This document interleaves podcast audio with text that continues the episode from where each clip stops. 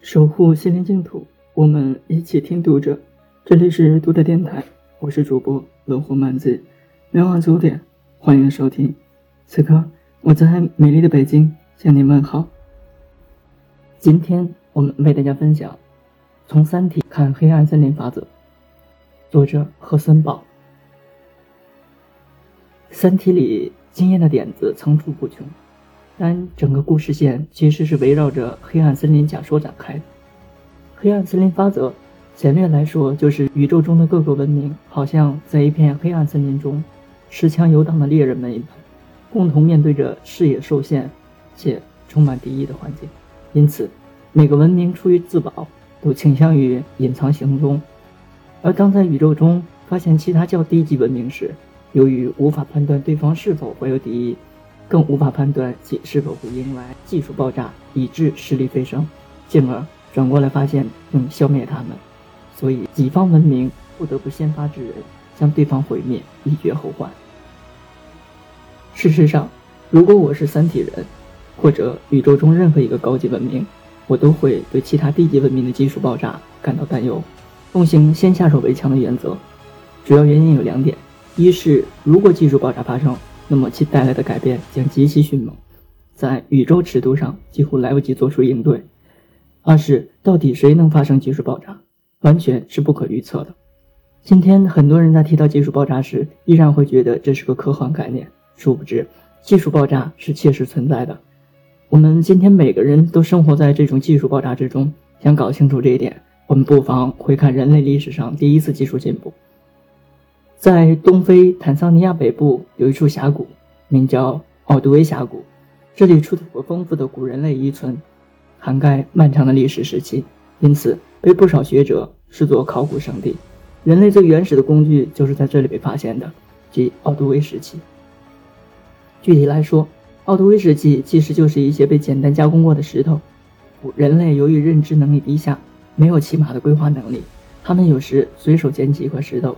就地一颗，扎出个棱角就用上了。当时使用奥杜威时期的古人类尚无高效的语言，组织协调能力也相当低下，他们甚至都无法配合起来打猎，充其量只能当个食腐者。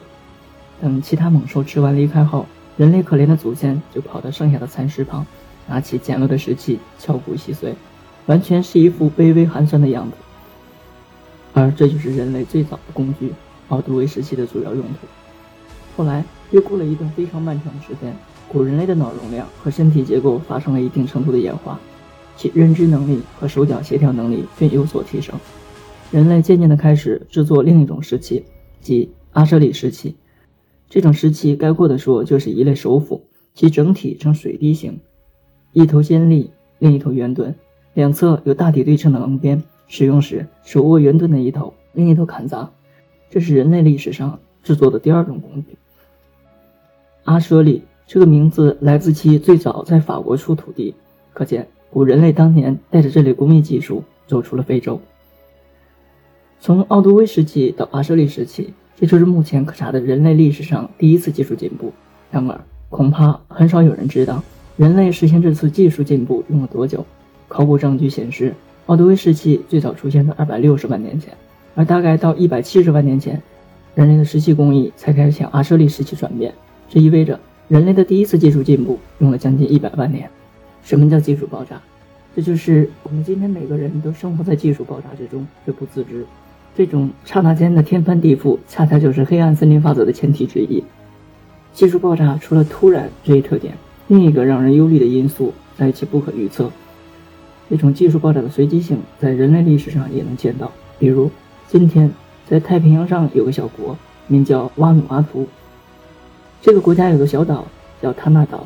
二战时期，美军为了打击日本，曾经在这里驻扎，修建兵营和机场。在长久的接触过程中，美军士兵和岛上的原住民关系融洽，送了他们一些食物和日用品。这些来自工业社会的产物让原住民深感惊奇。他们发现，这些美军士兵平时既不打猎，也不钓鱼，只是整天扛着木棍子走来走去，持枪行军，对着高处的彩色布条行李。升旗仪式，脸上戴着奇怪的挂件，眼睛。翻着一些白色的薄片，作战文件，就不定时会有山一样高的钢铁巨船和铁鸟源源不断的运来好东西。在海岛原住民看来，这一切只能有一个解释：那些钢铁巨船和铁鸟其实都是神明，而美军士兵莫名其妙的行为，则是在向神明祈祷。神听到了他们的祈祷，于是赐给他们一些好东西。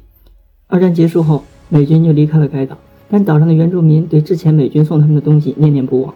为了让他们的心中的神明重新降临，他们也开始模仿起美军的行为，扛着木棍子走来走去，对着彩色布条敬礼，脸上戴着木头做的眼镜框。他们甚至用木头和稻草做了一架假飞机。后来，原住民的这种行为发展成一种宗教，被学者命名为“传货崇拜”。由于双方的技术水平相差太大，先进的一方甚至被落后的一方当做了神。一九零五年，爱因斯坦发明了狭义的相对论，而当时世界上有些地区还处于石器时代，没有文字和农业。我们事后回看，或许可以对这种差距的形成原因给出很多解释。但若是回到一万年前，人类刚刚走出采集狩猎的生活之际，看看茫茫森林和原野，看着奔腾的河流和疾驰的兽群，我问哪里才是将来技术爆炸之地？只怕任何人都无法给出准确的答案。时间上的猝然，空间上的混沌，这两者共同构成了黑暗森林法则的基础。不可否认，刘慈欣构建了一个残酷的宇宙观。更残酷的是，这个宇宙观是如此契合人类历史的逻辑。这就是《三体》这部科幻小说中现实主义的一面。